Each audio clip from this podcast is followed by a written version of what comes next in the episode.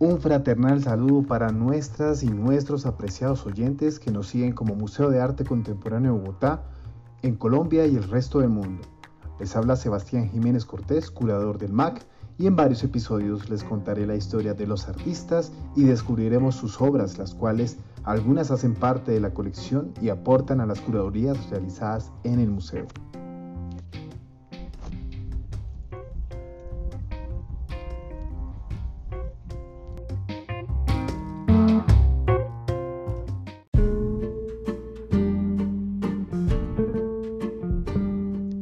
Este primer segmento te llevaré en un corto viaje por la vida del artista Oscar Arcila y al finalizar navegaremos por su obra Familia Negra de 1973 expuesta con la curaduría Identidades Híbridas 2020 en el MAC. Es un pintor del estilo figurativo, es un estilo peculiar que gracias a la calidad de su obra descubrió y tuvo posibilidades de exponer en distintos lugares en los dos continentes, América y Europa. En ese trasegar tejió su vida y obra entre los dos países, primordialmente entre Francia y Colombia. Oscar fue miembro de la Academia de Artes y Ciencia de Lettere Grazie Mariano en Italia y de la nueva escuela de Montpensier en París y doctor honoris causa de la Academia Internacional de Artes Contemporáneos de Bélgica. Vivió en el municipio de Gisors al norte de Francia y a sus 84 años Oscar fue incansable Cumplió con nuevos encargos para atender invitaciones a exposiciones como en la Galería El Escudo de Francia y en Londres.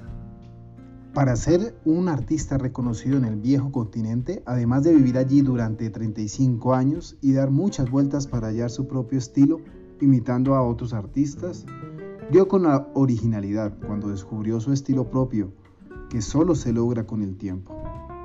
El artista Arcila es respetuoso de los críticos de arte, pues por ellos ha sabido conducir su obra hasta hacerla apetecer por museos como el Louvre, el del Vaticano, el de arte hispánico contemporáneo de San Francisco, el de arte contemporáneo de Punta del Este en Uruguay, el del Palacio de Nariño en Colombia, entre otros.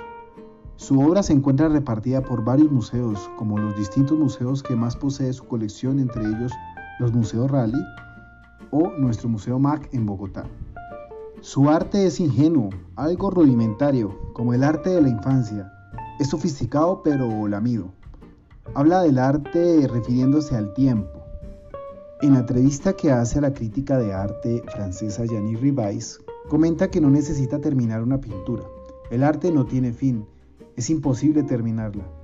Esta pintura estará terminada cuando no esté terminada, decía. En sus cuadros encontramos autorretratos, temáticas cotidianas en escenas de café, en escenas de calle, días de mercado, a veces temáticas mitológicas y filosóficas. Sus cuadros tienen un lado íntimo, las figuras suelen estar juntas en el espacio. Le gusta hablar de la familia en sus cuadros, como en la obra que vamos a comentar en este episodio.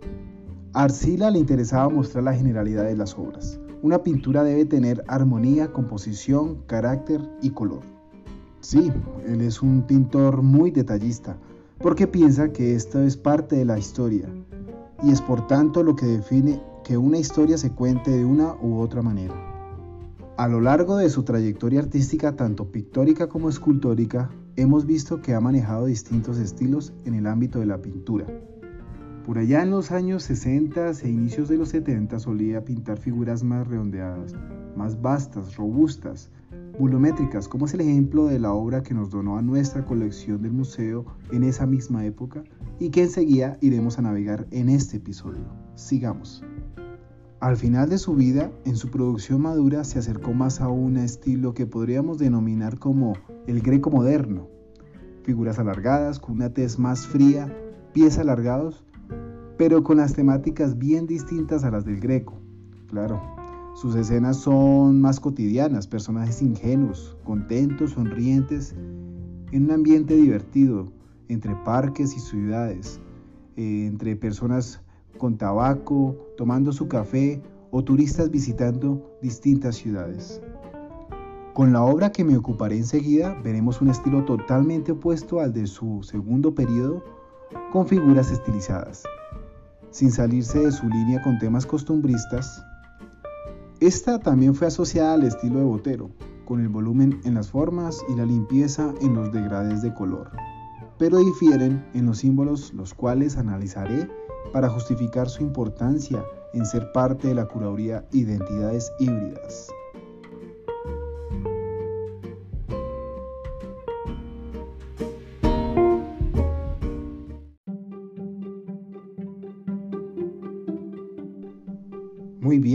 Apreciadas y apreciados oyentes, después de haber hecho esta pequeña pincelada sobre la vida del artista, ahora hemos llegado a la sustancia de esta historia.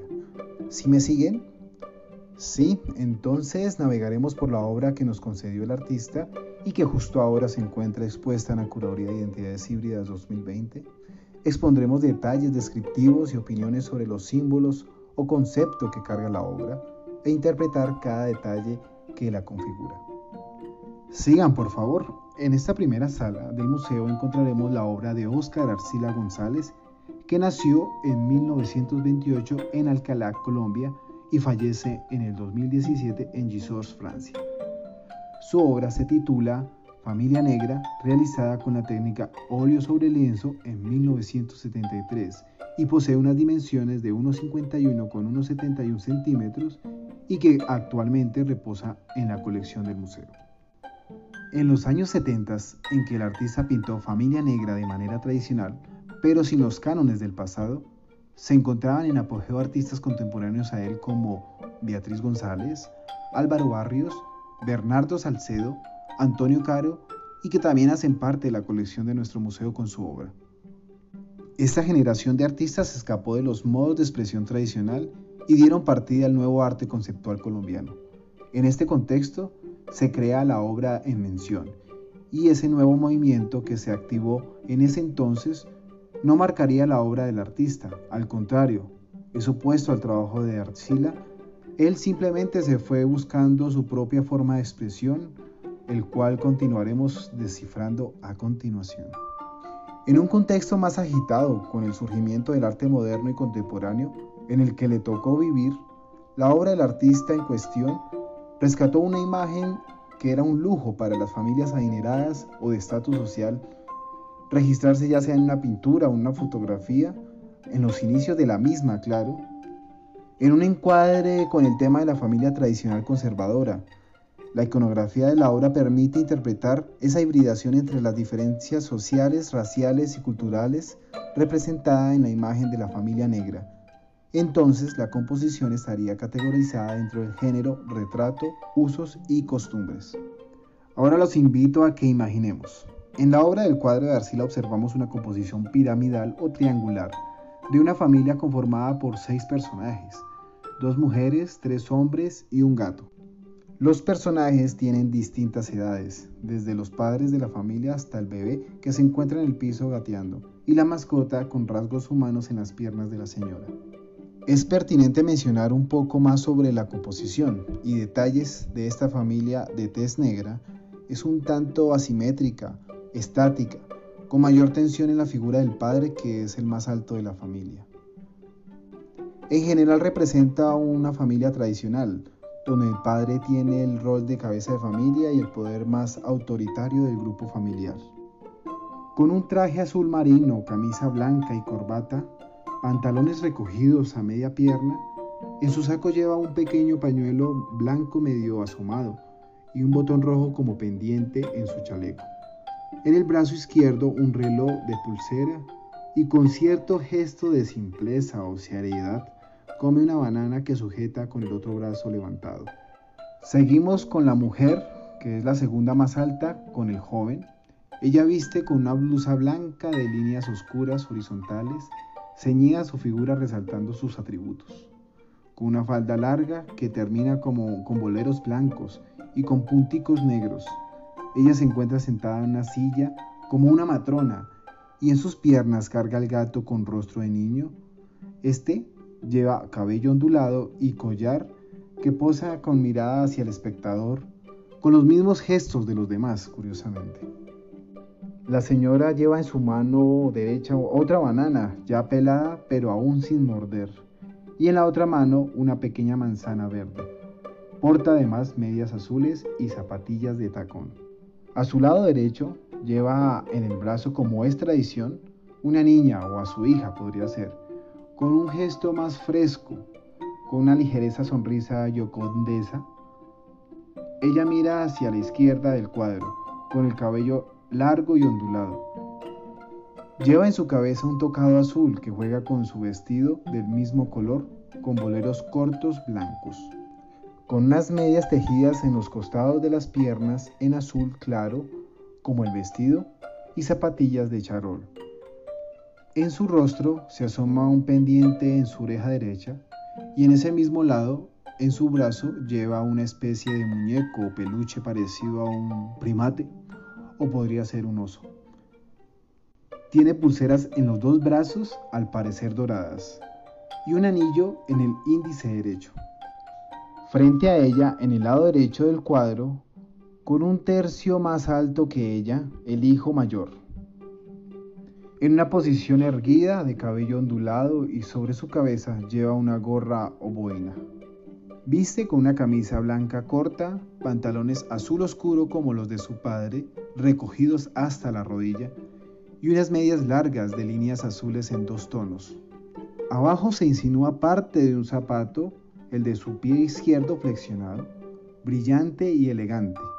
Él se apoya con su mano derecha sobre el hombro de su padre y en su mano izquierda porta un reloj de pulsera y en la mano sostiene una pequeña esfera verde que podría ser un dulce o una fruta verde. En la misma posición del joven sobre el piso se encuentra el bebé, que gatea de perfil hacia la izquierda del cuadro, pero se ubica en posición al espectador mirando de frente con gesto tranquilo. En su cuello lleva su chupo como un collar. Viste con un saco que va hasta la mitad de su cuerpo y las piernas se encuentran desnudas. En el grupo familiar se encuentran personajes divididos entre masculinos y femeninos los femeninos al lado izquierdo del cuadro y los masculinos al lado derecho, y al unirse crean una tensión que marca mayor punto de atención o genera mayor punto de atención en la obra. En este grupo familiar se encuentran en un tiempo que está en movimiento. Podemos hablar de un tiempo en gerundio, un tiempo que está aconteciendo. Tiene gran dinamismo por el factor lúdico de los juguetes que se encuentran en el piso como el triciclo que se encuentra a mano izquierda de la obra, una pequeña pelota que está enseguida a mano derecha, un molinillo de papel azul celeste y de nuevo una banana que se convierte en el símbolo o en el icono de la obra. Todo se encuentra en un lugar cerrado, una habitación, podríamos interpretar que es el comedor o el salón de la casa, el lugar más espacioso y el lugar donde se reciben a las visitas o donde una familia se tomaría una foto. Creería que se encuentran en el, comedor o el salón por la cortina que encontramos en la esquina derecha superior del cuadro y que se extiende hasta el suelo. Es una cortina de color rojo oscura con un pequeño, una pequeña voladura de color amarillo dorado. Cuando encontramos cortinas representadas en cuadros suele ser porque representan un acontecimiento relevante o porque las personas que se encuentran en la obra tienen su relevancia. Asimismo, tanto la cortina como la composición de los cuerpos femeninos y masculinos están formando una estructura, imaginemos que es un paréntesis. Esta estructura de comienzo y de cierre está formada por la niña de edad mediana a la izquierda, que abre la composición y se cierra por el niño de edad mediana al lado derecho de la obra. Por tanto, nos indica que esta escena tiene un tiempo histórico determinado. No es algo onírico, sino que es un acontecimiento histórico para esta familia y que seguramente habrá significado para el artista. Siguiendo con la composición de esta obra, es relevante mencionar la sensación que se tiene de llanura en la habitación, debido a la cortina roja oscura y a una puerta abierta que podemos observar en la esquina superior izquierda de color madera amarillento, con una pequeña nota que dice, venta de helados y sobre ella un pájaro fisgoneando. Al parecer es un copetón común de, en ciudades, deduciendo así que ellas están en, en una ciudad, pero por las frutas y posiblemente su color de piel vienen de zonas costeras de Colombia. interpretando este hecho como la hibridación que hace una comunidad determinada en otro contexto, creando así nuevas identidades. Bien, sigamos imaginando. Las figuras de la composición son redondas, volumétricas, parecen casi figuras escultóricas en tres dimensiones.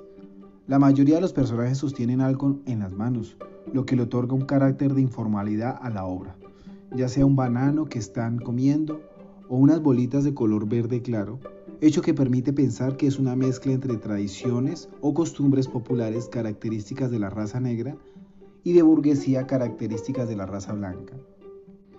Claro que no es común que ocurra esto y menos en esa época, pero parece que es una sátira a las diferencias sociales y que Arcila propone en esta obra. Estos parámetros interpretados de la simbología de la obra junto al tema que se propone en esta muestra son las evidencias que nos ofrece la obra para ser incluida en la curaduría Identidades Híbridas expuesta en nuestro museo recientemente.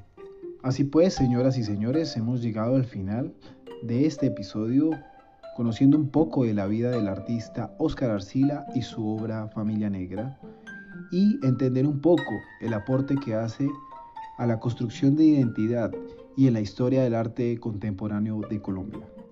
Entonces, mis apreciadas y apreciados oyentes, quiero invitarlos a que observen la obra y saquen sus propias conclusiones, comenten en nuestras redes sociales y los invito a que me sigan escuchando en siguientes episodios escudriñando la vida y obra de los artistas que construyen nación a través del arte. Muchas gracias.